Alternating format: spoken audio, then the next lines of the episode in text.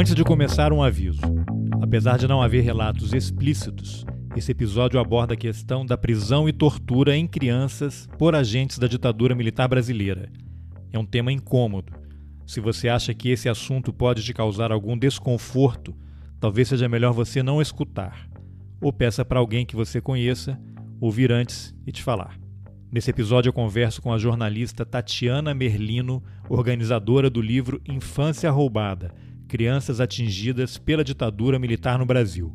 A obra reúne 44 depoimentos de filhas e filhos de militantes de esquerda que foram presos juntos com os pais. O livro é resultado do trabalho da Comissão da Verdade do Estado de São Paulo, que recebeu o nome de Rubens Paiva. A Tatiana também conta a história do tio dela, o jornalista Luiz Eduardo Merlino, assassinado por agentes da ditadura, e a luta da família dela pela punição dos responsáveis. Eu sou Carlos Alberto Júnior e esse é o Roteirices. Tatiana, eu queria que você começasse explicando como é que você se envolveu nesse projeto do livro Infância Roubada, que tem um subtítulo Crianças Atingidas pela Ditadura Militar no Brasil, que foi publicado pela Assembleia Legislativa do Estado de São Paulo, né? Imagino que tem a ver com o trabalho da Comissão da Verdade do Estado de São Paulo, Comissão da Verdade Rubens Paiva, né? Dá um pouquinho essa introdução aí, fala um pouquinho o que foi a comissão e, e como é que os trabalhos avançaram até chegar o momento de vocês decidirem fazer esse livro. Legal. Bom, primeiro eu queria agradecer o convite de participar da, de uma entrevista para o Roteirices, que é um, é um podcast que eu gosto muito. Agradeço o espaço, Carlos. Super importante falar sobre ditadura militar, sobre crianças atingidas pela ditadura militar, no, no, estando vivendo no Brasil que a gente vive hoje num momento de, é, de negacionismo e revisionismo do período da ditadura militar. Bom, a Comissão da Verdade do Estado de São Paulo é, surgiu no contexto é, em que foi criada a Comissão Nacional da Verdade, né? A Comissão Estadual da Verdade Rubens Paiva foi criada para falar sobre os crimes cometidos pela ditadura militar no estado de São Paulo, né? Tinha um recorte estadual, a questão era olhar os crimes cometidos e falar sobre as vítimas e tudo que atingiu, que ocorreu na ditadura no estado de São Paulo, tanto locais de memória, é, vítimas, eventos, todos relacionados ao estado de São Paulo. A comissão foi criada no final de 2012 e funcionou durante três anos. A comissão funcionava na, funcionou na, no contexto da Assembleia Legislativa do Estado de São Paulo e tinha como presidente o deputado estadual Adriano Diogo, que era um deputado do, que era um deputado do PT. A Comissão Estadual da Verdade de São Paulo tinha uma, uma, um perfil diferente das, das outras comissões, da Comissão Nacional da Verdade e de outras comissões que foram criadas, foram criadas muitas comissões estaduais no Brasil todo, né, ao longo desse período aí de 2012, 2013, 2014, 2015. E, é, diferentemente da Comissão Nacional da Verdade, a Comissão Estadual, entre os seus os seus funcionários, tinha pessoas que foram atingidas pela ditadura militar, né? entre eles o Adriano Diogo, que foi preso, torturado né, pela ditadura. Tinha o Ivan Seixas, também preso e torturado durante a ditadura militar. A Melinha Teles, também presa, ex-presa política e, e, militante. E eu, que sou familiar de Luiz Eduardo Merlino, assassinado pela ditadura, e jornalista especializada né, na cobertura de direitos humanos.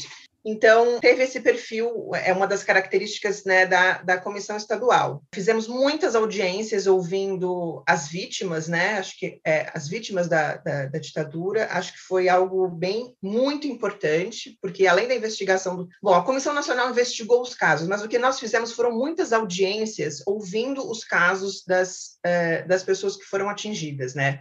Muitos deles eram casos já conhecidos, Carlos, mas eram, eram tem uma, uma, um significado muito grande que uma comissão de Estado, né, que está representando o Estado de São Paulo, ouça e legitime o depoimento dessas pessoas. Então, acho que teve um papel bem importante. Nós fizemos muitas audiências, eu não sei dizer o número agora, posso depois até pegar aqui, mas foram muitas audiências ouvindo todas essas vítimas e também falando sobre os eventos históricos, né? Então, muitas das audiências, inclusive, extrapolaram os crimes cometidos em São Paulo, porque às vezes eram vítimas que eram de São Paulo e que foram e que sofreram é, violências em outros estados, a exemplo da guerrilha do Araguaia. Nós fizemos audiências sobre a guerrilha do Araguaia. Algo que nós fizemos também, que a gente considerou muito importante, era falar sobre a violência de gênero. Fizemos uma audiência, audiências sobre ditadura e gênero para falar sobre as especificidades da violência que foram cometidas contra, as, contra mulheres, né? Tinha uma, uma violência muito específica em, é, em relação à, à maternidade, né? É, mulheres, mães, sofreram torturas específicas, né? Tinha violência sexual também, né? Muitas foram sofreram violências sexuais e casos de também de a, mulheres que abortaram, foram torturadas estando grávidas, abortaram ou mulheres que eram puérperas, né? Algumas mulheres que foram presas e que estavam tinham recém-parido seus filhos e estavam amamentando, estavam e, e sofreram violências, é, humilhações e violências físicas também, atingindo então a condição da maternidade, né? A gente falou então bastante sobre isso sobre essa especificidade da violência cometida contra as mulheres, mães e contra e a violência de gênero, né? Tinha um perfil, uma, um caráter muito é, misógino, né? Claro que os homens também foram presos e torturados e alguns deles sofreram violências sexuais também, mas é que contra as mulheres tinha uma característica que era a violência por elas estarem ocupando um lugar, um lugar que não lhes pertencia, né? Ao invés de estarem em casa cuidando das suas famílias, dos seus filhos, dos seus maridos, estavam na rua militando, né? Sobretudo às vezes quando eram mulheres, às vezes de classe média, elas eram muito xingadas e humilhadas por isso. A gente também quis abordar alguns aspectos que tinham sido pouco tratados é, até aquele momento, né? Pelo Estado brasileiro e também pela, enfim, tudo que já existia de trabalho, tanto na academia, trabalho historiográfico, trabalho de documentaristas, enfim, livros e filmes, etc. E isso, né, no âmbito do Estado. Então, tem uma, tinha uma importância é, muito grande para nós, pensando também que a Comissão da Verdade foi criada muitos anos depois do final da ditadura militar, né? Então, assim, existia uma uma lacuna temporal muito grande. Então, muitos aspectos, pensar que se a gente não, consegui, não tinha conseguido até aquele momento, né, e não conseguiu até hoje no Brasil de 2021, devolver os restos mortais dos desaparecidos políticos e nem esclarecer muitos dos crimes e muitos aspectos do, né, do que foi, foi, foi cometido, se a gente não conseguiu é, elucidar esses aspectos, quanto mais falar de alguns outros, de outros muitos aspectos, né, que era a questão da violência de gênero e das crianças. Quando a gente fala de, de mãe, de, de mulher, da violência cometida contra as mulheres, a gente fala de criança, porque essas mulheres foram, quando foram presas e torturadas, a maternidade delas foi atingida. E aí, o, aí, aí é o aspecto criança, né? A gente resolveu fazer em conversas internas, pensando nesses aspectos que não tinham sido tratados até então, né? Nenhuma comissão, em nenhum âmbito federal, pelo Estado brasileiro, pela sociedade civil. Lembrando também que até aquele momento, né, tu, praticamente toda, embora houve iniciativas importantes do Estado brasileiro, Lei 9.140, é, a, o Ministério dos Direitos Humanos, comandado pelo Paulo Vanuc, houve iniciativas importantes, enfim, houve algumas iniciativas do Estado brasileiro, né? não é que não avançamos nada, avançamos mas muito do que a gente tinha conseguido até aquele momento ali, comissão, as comissões da verdade, tinha sido é, descoberto pelas famílias, né? Foram as famílias que foram atrás de provas, foram as famílias que foram atrás das testemunhas para tentar descobrir o que ocorreu com seus familiares que foram mortos desaparecidos, assim, até falando pelo meu caso, é, é, meu caso familiar, assim, a gente que fomos nós que descobrimos quem eram as pessoas que testemunharam, né, a tortura e assassinato do Luiz Eduardo Merlino, meu tio, então, assim, tem um trabalho, tinha um trabalho enorme dos familiares de mortos desaparecidos até aí. Então, voltando à comissão, em 2013, nós realizamos uma série, um seminário, Ditadura Infância Roubada, para ouvir os testemunhos dessas, ali, naquele momento, ali em 2013, pessoas de 40, 50, 60 anos, que tinham sido crianças durante a ditadura militar e que sofreram uma série de violações pela ditadura por serem filhos de militantes. Até aquele momento, só tinham sido feito um, um trabalho, que é o trabalho da Marta Nering e da Maria de Oliveira sobre os filhos, né? E era um documentário que é da década de 90, e era o único trabalho que existia até aquele momento. A Marta, que é roteirista também, né? E ela é filha de um desaparecido político. Isso, isso. E que a história dela, inclusive, está aqui no Infância Roubada. Isso. Ela é filha do Norberto Neri. Só existia esse trabalho até então, Carlos. E aí nós resolvemos, fizemos um seminário de duas semanas com depoimentos dessas pessoas contando as violências que sofreram. Então, Aí, óbvio que o nosso recorte foi um recorte nacional, não foi, nós nos, não nos restringimos a fazer um recorte de São Paulo, né? Então, houve gente de fora de São Paulo que veio para prestar os depoimentos. E foi muito, talvez, o um momento mais forte, assim, quer dizer, é difícil de, de, de comparar isso, mas assim, foi um momento muito importante do trabalho da comissão da comissão da verdade de São Paulo, assim, muito e, e era um, e era também um recorte, um olhar inédito, né? Porque como, como eu estava dizendo, né, a gente ter feito uma comissão da verdade tão tardia e tem, tinha tanto a ser a, a, o Estado tanto a devolver, a dar, a dar de resposta para as famílias, que as crianças, as crianças, né, hoje adultos, muitas vezes nem se reconheciam como vítimas, como atingidos. Então a gente percebeu isso, assim, acho que é, das, é um dos aspectos muito marcantes era isso, das pessoas não se perceberem como vítimas, como atingidas da ditadura militar porque elas são filhas de pessoas que foram presas, que foram torturadas, que foram perseguidas, as que não, so, que não morreram, né? É, sobreviveram com sequelas, pessoas que sofreram torturas, mas elas também foram torturadas, as crianças. Quer dizer, para elas, as vítimas eram os pais que foram presos e torturados, mas elas não se enxergavam nesse contexto, né? Cresceram com traumas, mas não se viam como também uma vítima da ditadura. Aí, antes de você entrar nessa resposta, só me fala um pouquinho o formato desse seminário. Vocês convidaram as pessoas e aí elas iam dar o depoimentos, contar as histórias delas, o que tinha acontecido com elas, foi isso? Isso, era um microfone aberto, assim, depoimento livre, a pessoa contava o que queria. Foi feito um, um, um texto de abertura, foi feito pela Melinha Teles, falando sobre infância. A gente até passou também o filme da Marta, e da Maria. É, e era isso, era microfone aberto e as pessoas contando como que a ditadura as atingiu, o que aconteceu e, e como é que, pais. Como é que vocês chegaram a essas pessoas? Como é que vocês foram levantando as informações para fazer um convite para elas participarem desse evento? Lógico, teve o trabalho da comissão, ali vocês já estavam levantando informações, né? Mas fala um pouquinho como é que vocês chegaram a esses nomes, né? Houve convite, convites específicos para algumas dessas pessoas, né, que eram crianças à época e foram vítimas, ou elas acabaram aparecendo ali porque foram sabendo também? Não, foram convites e espontaneamente foi muito difícil, porque muitas pessoas, inclusive, que confirmaram não foram, dada para você ter noção da dificuldade que é falar sobre esse assunto, né? O livro, né, da Comissão Especial de Mortos Desaparecidos, a gente sabia pelas histórias quais eram as pessoas que tinham filhos, né? E embora essas histórias não estivessem ainda documentadas, a gente fez um levantamento ali de quem eram essas crianças, né? De quem eram os filhos de, de tal e tal, e tal pessoa, pensando que quem trabalhava na Comissão da Verdade são pessoas entre as pessoas que mais conhecem sobre a história da ditadura militar, né? No Brasil, a Melinha Teles, o Ivan Seixas, e nós tínhamos, não oficialmente, mas aí pessoas que estavam, que nos ajudavam no, nos trabalhos, que eram a Suzana, Suzana Lisboa e a Crimeia de Almeida, que são pessoas também que entendem muito de ditadura militar. Então, a partir dessas reuniões, a gente fez um levantamento, uma lista e fez, com, e fez, e fez convites, foram convites. É claro que se alguém lembrava, olha, tem tal pessoa também, eram feitos convites. Mas a gente fez convites com data e hora, e hora marcada, tanto é que foi feito isso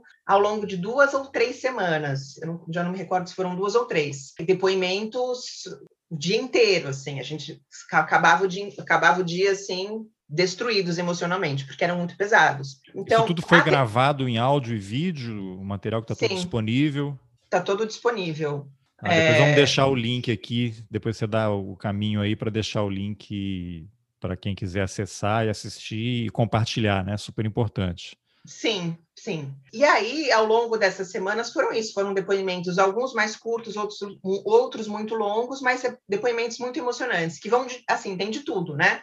Tem de tudo e que é, e esses depoimentos dão uma dimensão de como a ditadura militar enxergava os filhos dos militantes, né? Dos inimigos da, da ditadura. Então, tem de tudo, tem. Crianças que nasceram nos órgãos de repressão, tem.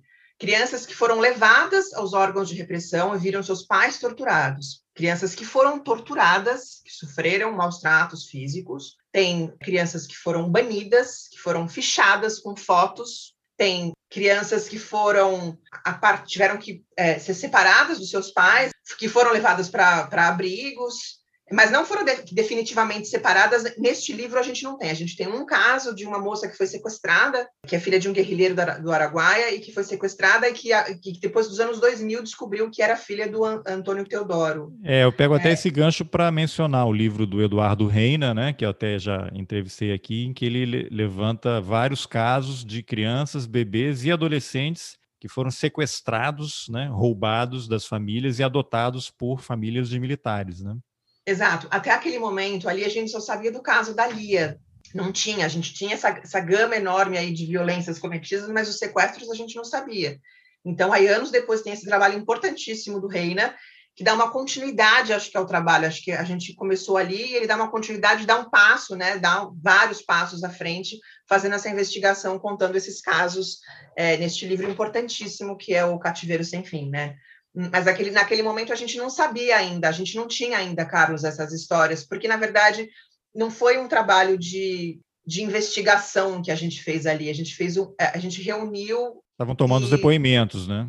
uma coleta de depoimentos e que a gente conseguiu dar uma noção, né, ter uma noção a partir daí do modus operandi e da gama de violências e o reconhecimento de que essas crianças também foram vítimas de violência, né? Porque é isso, as crianças não achavam. Claro, o pai foi assassinado, o pai foi preso e torturado, elas não se reconheciam como vítimas, mesmo que elas tenham carregado, né, traumas dos mais diversos tipos, como a Janaína Teres, que teve uma uma menstru é, menstruou precocemente, como o Kaká, o Carlos Azevedo, que Carlos Alexandre Azevedo, que é filho é, do Dermi Azevedo da Darcy Andósia, que com um ano e sete meses foi levado, separado da mãe, levado ao DOPS e levou um tapa na cara, uma criança de um ano e sete meses, e que teve sequelas né, emocionais e psiquiátricas ao longo de sua vida, e se suicidou aos 40 anos, né? Então, tem desde isso, desde as outras pessoas que, claro, carregam outros tipos de marcas, que talvez não tão visíveis, né? Mas que levaram para o resto da vida. Então, é isso. A gente teve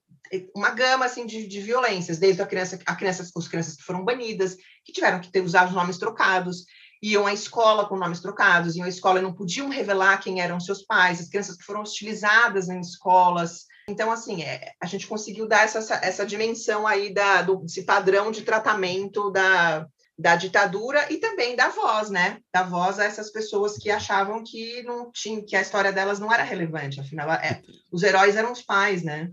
Tatiana, antes de a gente avançar aqui, eu acho importante dar uma contextualizada também, que você falou que criança, houve crianças torturadas, né? separadas dos pais e torturadas, mas o tema é muito pesado, muito difícil, né? E eu nem queria me prolongar muito nele não, porque acho que vale a pessoa, cada um ler o livro, porque cada um se afeta de uma forma é, diferente. Mas houve casos de crianças que foram levadas e assistiram aos pais sendo torturados como forma de forçar os pais a, a contar o que sabiam.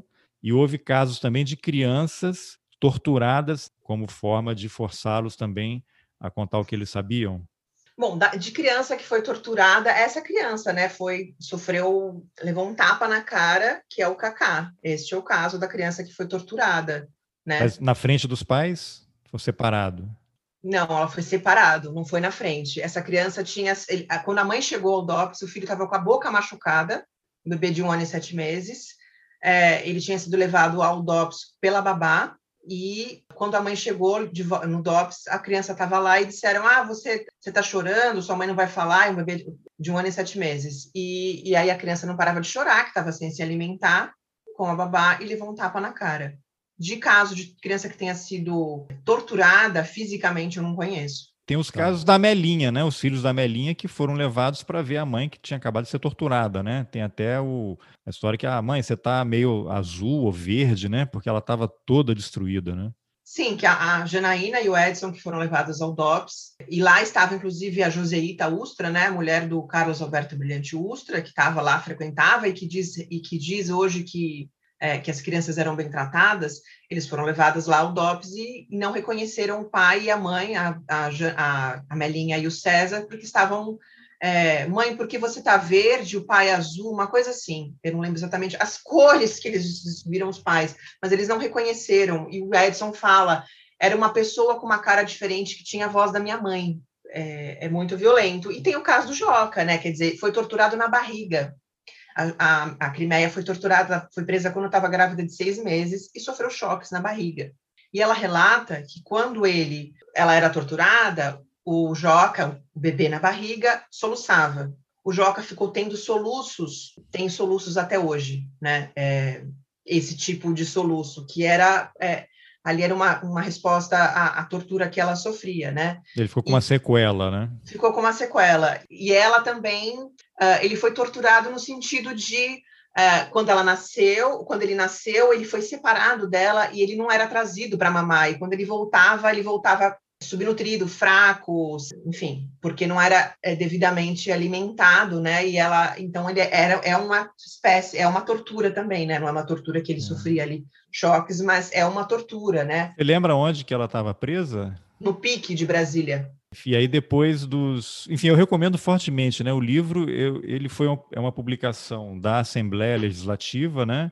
E eu não sei se ele está disponível. Eu acho que ele está online também, né? Quem entrar no site consegue. Tem o PDF, baixar, tem o PDF. Consegue baixar o PDF e ler. Eu tenho uma versão impressa que é lindíssima, que belíssima, que dá uma dimensão ainda mais poderosa em termos de relato, porque tem as fotos né, das crianças pequenas, fechadas ali, né, segurando aquela plaquinha com número, crianças sentadas naqueles bancos de delegacia, aguardando. Então, eu recomendo muito que, que as pessoas baixem o arquivo e compartilhem, né? Porque são histórias que precisam ser conhecidas.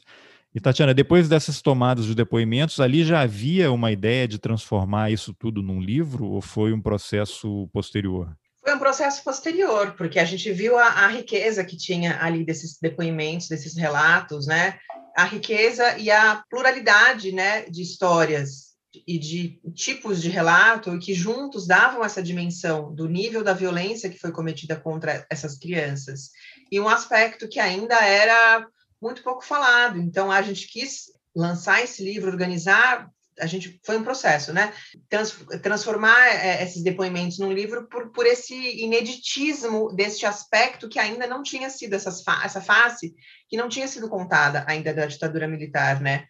existe uma tese né, aí da, dos militares, da extrema-direita, de dizer que o que existiu ali foi uma guerra, como se fossem, primeiro, como se fossem é, dois lados né, iguais, né, e, não, e não agentes do Estado e, e, e, e pessoas comuns, e que nesta guerra tudo, tudo está permitido, como se a, a, a ditadura tivesse só perseguido e torturado e matado os militantes que foram para a luta armada. Primeiro que nem uh, essas pessoas, né, poderiam ter sido é, presas, né, colocadas, ser torturadas, né, é, no aparato do Estado, mas essa é, mostrar essa outra face, né, essa face da violência contra as crianças, da dimensão da extensão da violência que foi cometida durante a ditadura, né? Não é, foram uma só coisa os militantes de esquerda. Que eu sempre lembro, né, quando vem esse argumento de que era uma guerra, né, que os militares estavam tentando preservar a paz e o país e não sei o quê,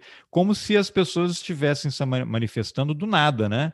Ninguém nunca fala que houve um golpe, né? Houve um golpe de Estado, derrubaram o presidente, prenderam um monte de gente, torturaram, e isso que aconteceu foi uma reação, não é que do nada vamos agora começar a nos movimentar aqui para poder atacar a ditadura. Primeiro que era uma ditadura e houve um golpe de Estado, né? É uma coisa que eles sempre esquecem, né, de mencionar, como se as pessoas tivessem surgido do nada para arranjar algum tipo de confusão ou balbúrdia, né, para usar um termo que esse governo gosta, mas sem dizer que eles é que provocaram, que deram um golpe, né, e instalaram uma ditadura assassina no país, né?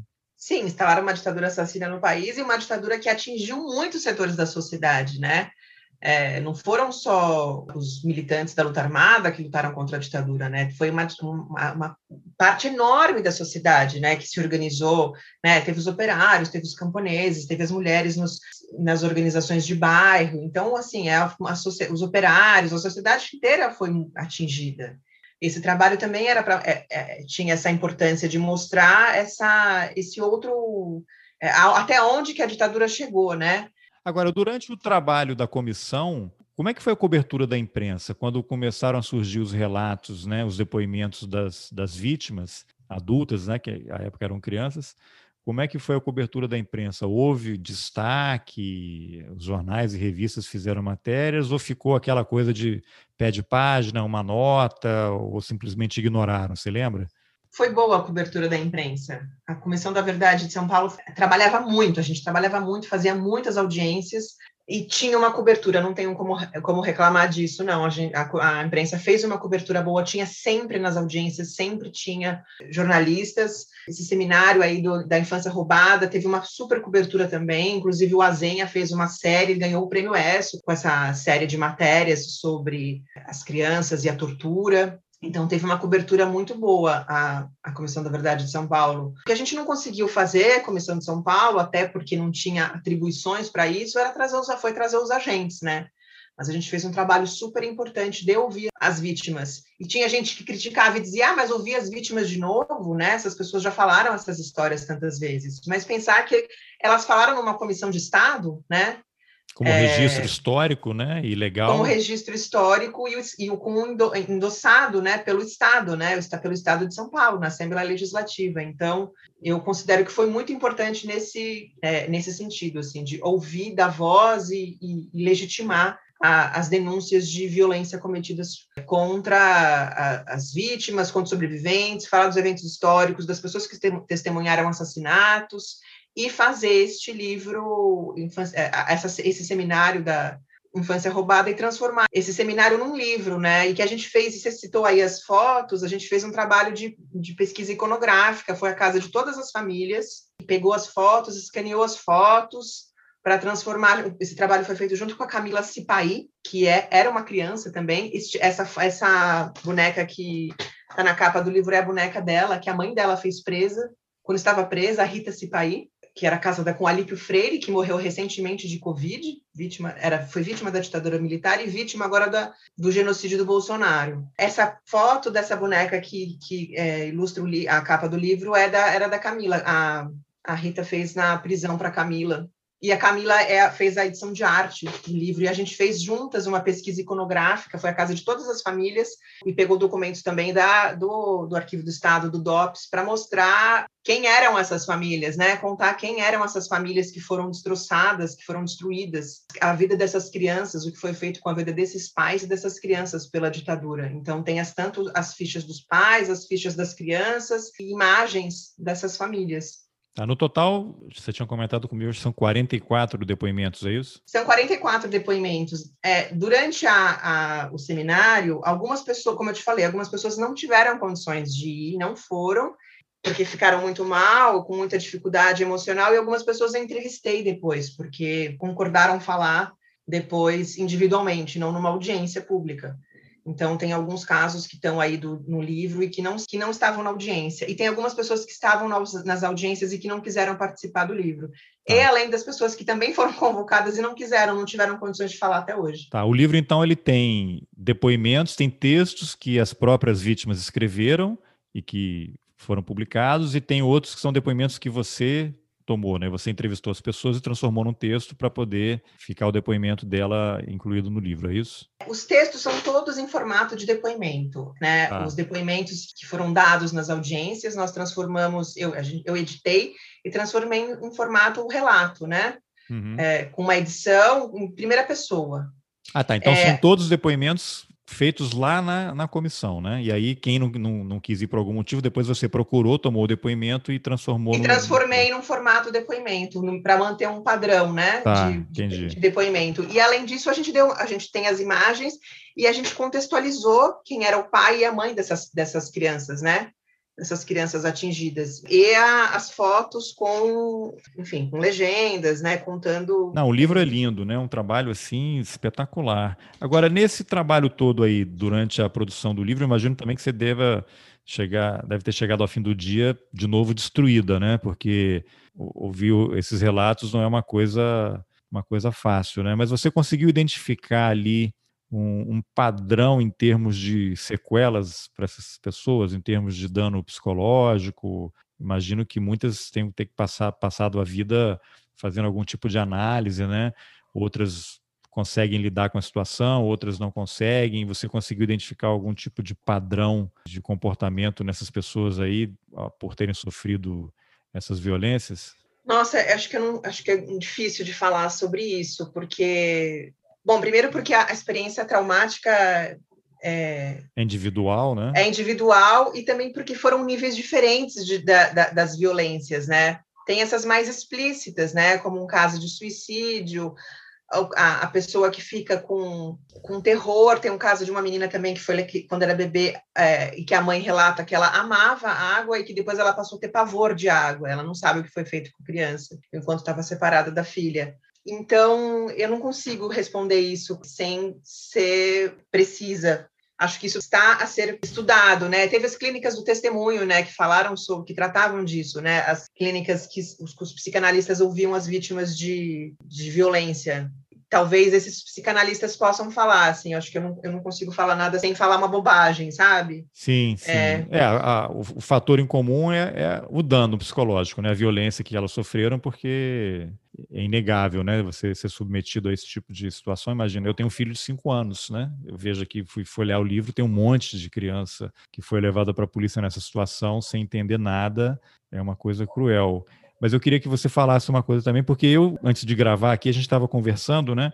Eu falei que eu não, não consegui ler o livro todo, porque por causa dos meus filhos, né? E você também falou que quando estava trabalhando no, no, livro você não tinha tido uma filha e a sua relação com o livro, quando você pegou depois de ter sido de, de ser mãe, mudou totalmente, né? Eu queria que você falasse um pouquinho sobre essa sensação aí do antes e depois, né? Depois da maternidade, qual é a sua relação com esse tema? Quando eu comecei a trabalhar na comissão, é, eu não tinha filhos, mas eu engravidei durante o processo do livro. É, eu engravidei em 2014, na fase, fiquei editando o livro na fase da gravidez. Já foi ali bem muito pesado, né? Porque tinha os relatos das, de gravidez. Então, já comecei a olhar de um, de um outro jeito, no processo de edição, no, no, no período da, das audiências, não. E a minha filha nasceu em janeiro de 2015 e o livro foi lançado um pouquinho antes dela nascer.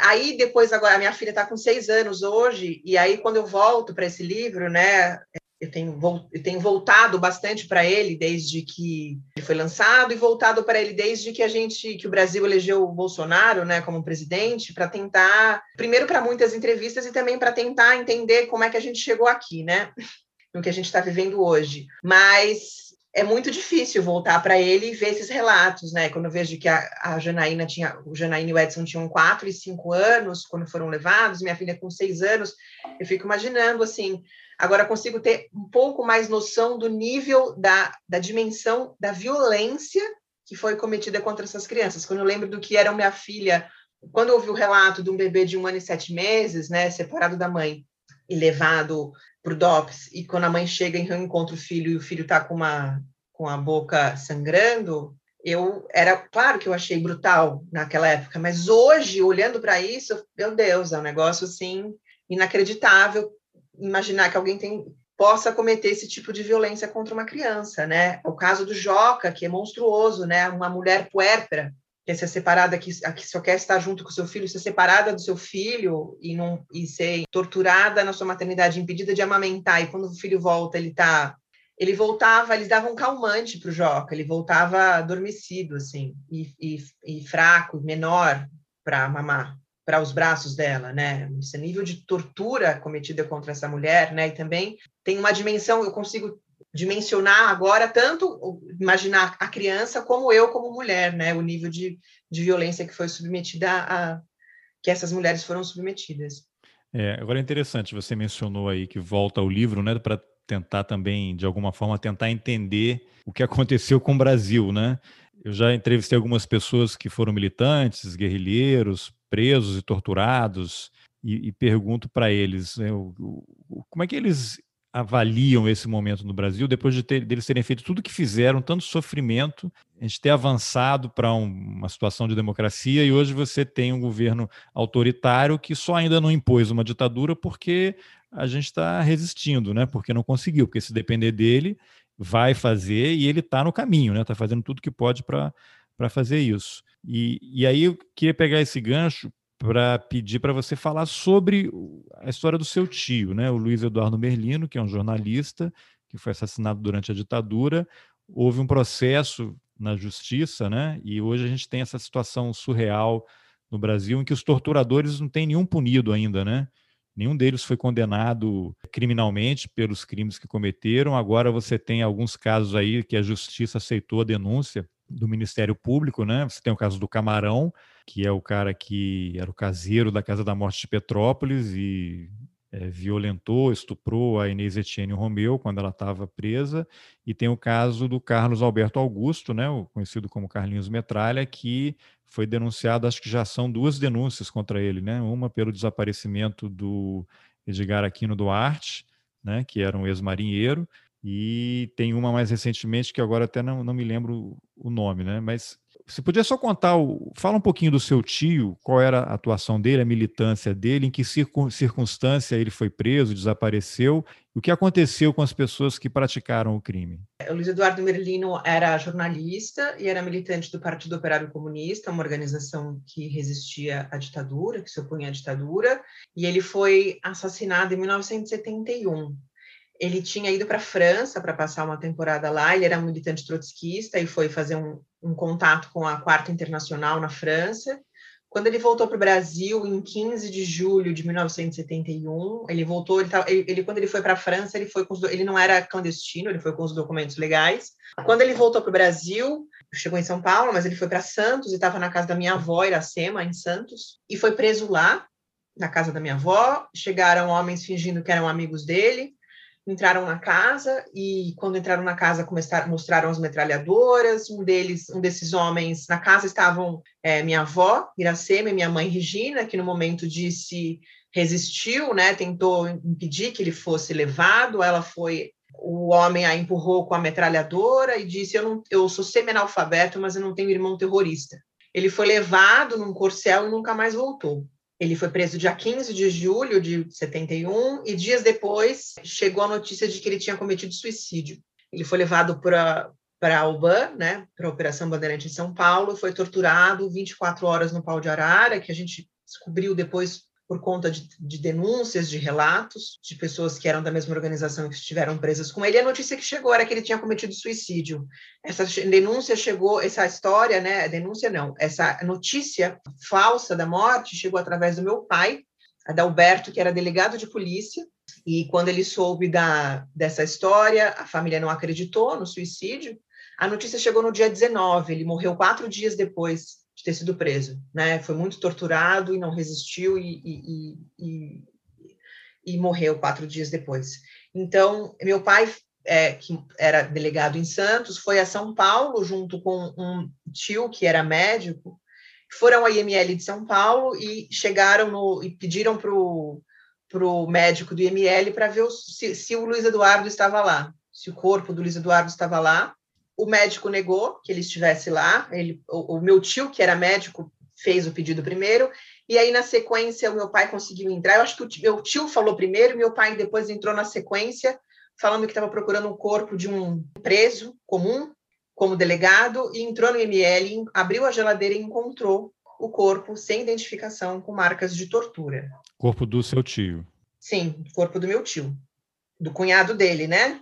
Que era Sim. o cunhado dele, porque Sim. era Adalberto, meu pai, casado com a Regina, minha mãe, irmã do Luiz Eduardo. Ah, o Luiz Eduardo Merlino ele tinha vida legal, não usava codinome, não tinha documento falso, nada disso. Ele foi preso legalmente, dizer, legalmente, ele foi preso tendo uma vida legal, né?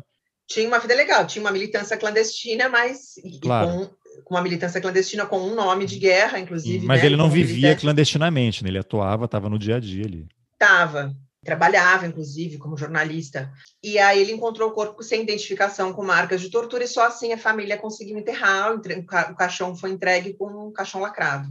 Né? E a versão falsa é de que ele tinha, que ele morreu fugindo, estava sendo levado para identificar companheiros no Rio Grande do Sul e teria fugido do carro e, ter, e, e atropelado. Só que essa versão não se sustentou, obviamente, porque na sequência Muitas das pessoas que estiveram presas com ele denunciaram que ele tinha sido pre... que, ele... que ele tinha sido torturado. As pessoas que foram torturadas junto com ele, no caso, por exemplo, Eleonora Menicucci de Oliveira, que foi ministra das Mulheres, ela era militante da mesma organização e foram presos juntos, um no pau... ele no pau de arara, ela na cadeira do dragão.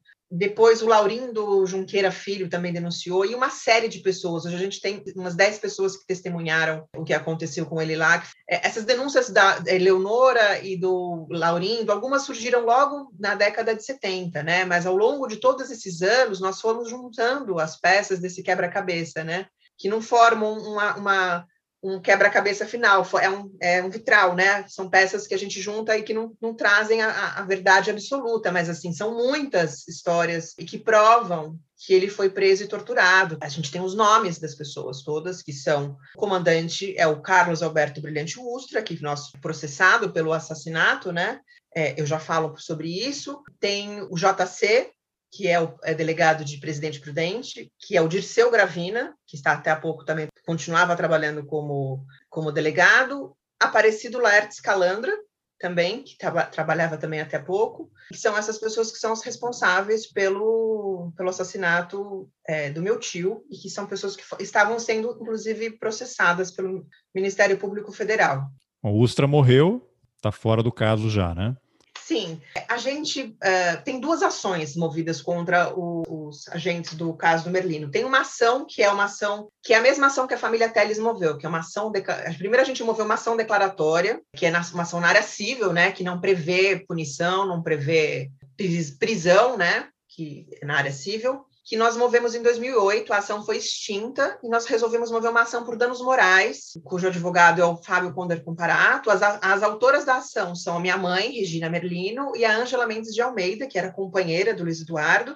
Então, é uma ação por danos morais, né, para que haja um reconhecimento do Estado, né, da, da justiça, da justiça brasileira, de que o Ustra foi o responsável. Tem uma, uma, uma história muito violenta, né? Acho que, é, acho que é importante voltar para isso, de que era o Ustra que comandava as torturas ali, né? De muitas pessoas, e no caso do meu tio também. Ele, ficou, ele foi colocado no pau de arara por muito tempo, muito tempo, e começou a ter gangrena. Ele foi colocado numa, numa maca, numa cama, na frente de várias, de várias celas. Então, várias pessoas viram que as pernas não respondiam e que um carcereiro tentou, inclusive, fazer massagem nele. O Paulo Vanucci, que era estudante de medicina e que é uma das testemunhas da nossa ação, viu que a perna estava ficando roxa, que é sinal de cianose, de que a perna está gangrenando. Outras pessoas que testemunharam também viram quando ele foi levado, jogado no porta-malas de um carro, e depois a gente soube que ele foi levado para o hospital militar. Uma outra testemunha, na sequência dele ter sido levado, isso são relatos que a gente foi colhendo ao longo dos anos e que foi montando uma história. Uma outra pessoa estava sendo torturada quando o Ustra recebeu uma ligação e perguntaram para ele é, e falaram que para salvar a vida do Merlino, do meu tio, que estava no hospital militar, a perna teria que ser amputada. E que aí a, a, a pergunta era: corta, para cortar teria que avisar a família ou deixa morrer. E a resposta foi: deixa morrer. Então, este é o Ustra. Então, movemos a ação, em 2008 foi extinta. Na sequência, nós movemos a ação por danos morais. A ação por danos morais prevê uma indenização financeira, que nós não queríamos indenização financeira, nós fizemos sempre que houvesse um reconhecimento da responsabilidade do Ustra. Essa ação ganhamos em primeira instância, em 2012, com uma sentença muito boa de uma juíza chamada Cláudia Menge, e que fala, inclusive, que embora fosse uma ação da área civil, ela reconhece, de que, reconhece que o crime não estava coberto pela lei de anistia, embora fosse uma ação na área civil. Então, foi uma ação muito boa. Em 2012, três anos depois, o Ustra morre, em 2015. Só que a ação não foi extinta, ela segue para o espólio. Então, em tese, o espólio continuou sendo processado. Então, a ação não foi extinta, porque não é uma ação penal, é uma ação na área civil. Então, essa ação ficou eles ficaram sentados em cima dessa ação, ele entrou com recurso antes de morrer, e em 2018, entre o primeiro e o segundo turno das eleições presidenciais de Jair Bolsonaro, que já vinha defendendo, né, desde, a, desde o impeachment, que sempre defendeu os torturadores da ditadura e a ditadura, e sempre é, desmoralizou a, a memória dos mortos desaparecidos, foi colocado para ser julgado em segunda instância. O recurso da nossa ação. E houve uma audiência no Tribunal de Justiça de São Paulo, que foi uma audiência escabrosa, uma coisa monstruosa, em que os desembargadores desacreditaram. Ali em 2018 já tinha relatório final da Comissão Nacional da Verdade, da Comissão Estadual, em que houve o reconhecimento de todos os nomes dos agentes que cometeram, que foram responsáveis pelo assassinato do Luiz Eduardo Merlino e de todas as testemunhas, e com todos esses testemunhos dessas pessoas. A, sim, a Comissão Nacional da Verdade já havia reconhecido a responsabilidade do Estado no assassinato do Merlino. E do Ustra, inclusive, né? Sim. Quer dizer, o Estado brasileiro reconhecendo, não é a justiça, mas era o Estado brasileiro, né?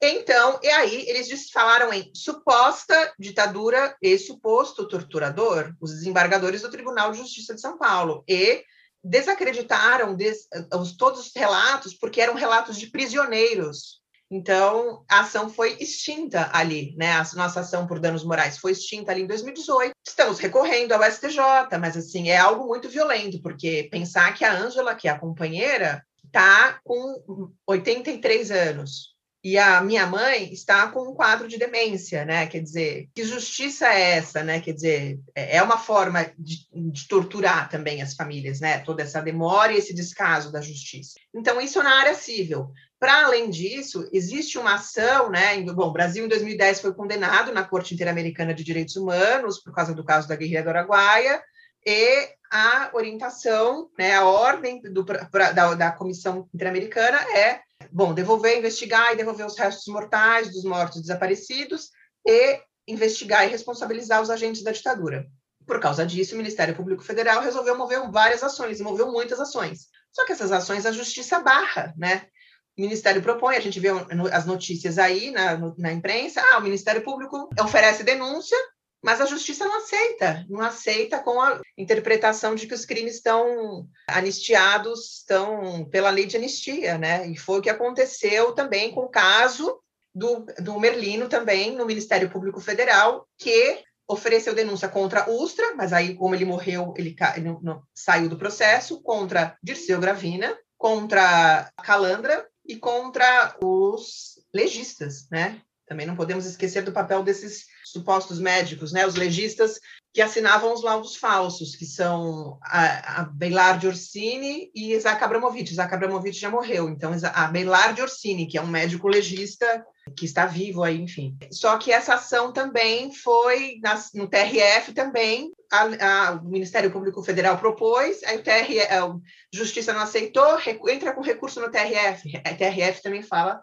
da lei de anistia, quer dizer, então assim, a justiça barra, né, as ações penais. E aí, é. diga, parece um pacto macabro, né?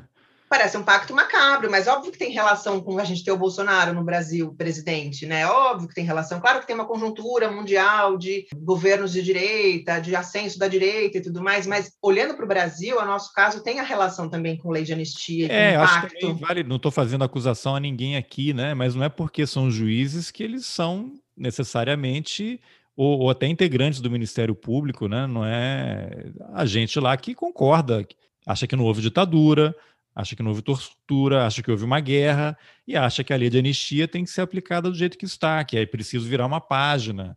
Essas pessoas, as vítimas é que superem isso da maneira que elas conseguirem, que elas acharem melhor. Vamos para frente, né? Acham que não tem que haver punição, né? Enquanto você olha para o lado aqui na Argentina, que tem general que morreu sentado no vaso sanitário na cadeia, né? pelos crimes que cometeu durante a ditadura. Então, é, e aí tem aquela questão do tempo também, né, da, de como a sociedade se mobilizou para rapidamente iniciar a apuração dos crimes e os processos logo depois do fim da ditadura, enquanto aqui não, imagina, é isso que você falou, as pessoas estão morrendo, com 80 anos você tem um judiciário e parte do Ministério Público que nem aceita, né, a ação nem avança porque o próprio procurador da República acha que não é o caso. Não, já tem um entendimento lá, não vou mexer nisso. Então você tem ali algumas ilhas com poucos procuradores que têm um entendimento correto do que deve ser investigado e denunciado. E aí, se a ação vai por sorteio para o judiciário, é um sorteio, né? Pode cair com um juiz que entende que é necessário apurar, investigar, processar julgar e condenar, se for o caso, de maneira correta, e pode cair para um cara que, que é bolsonarista, né? que acha que, que bandido bom e bandido morto, né? não é porque é parte do judiciário que tem uma visão necessariamente correta. Né?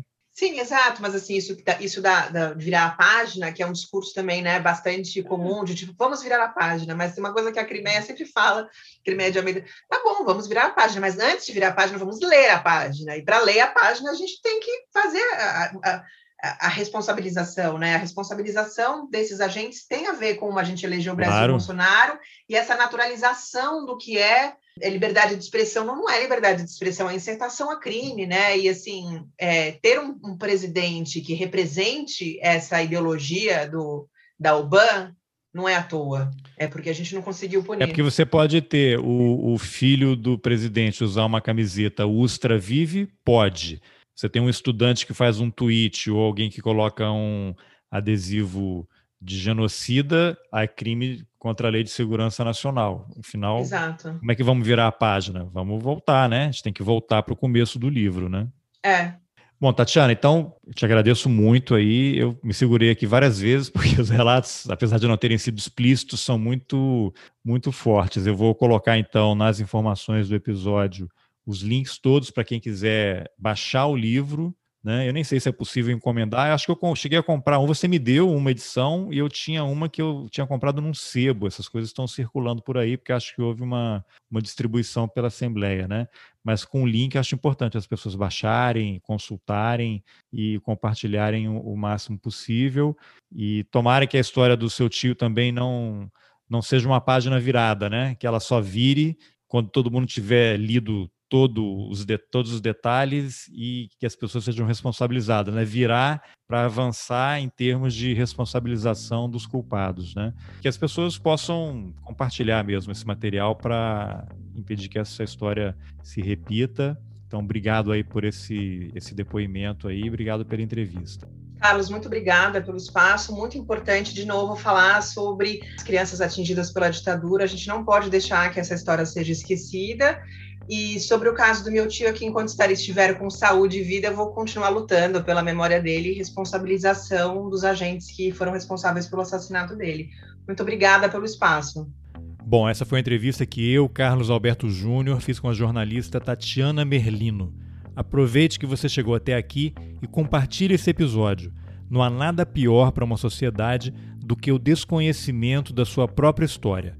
Como a Tatiana bem lembrou na conversa, Antes de virar uma página, é preciso ler o que está escrito nela. Nas informações do episódio você encontra o link para a página da Comissão da Verdade do Estado de São Paulo, Rubens Paiva.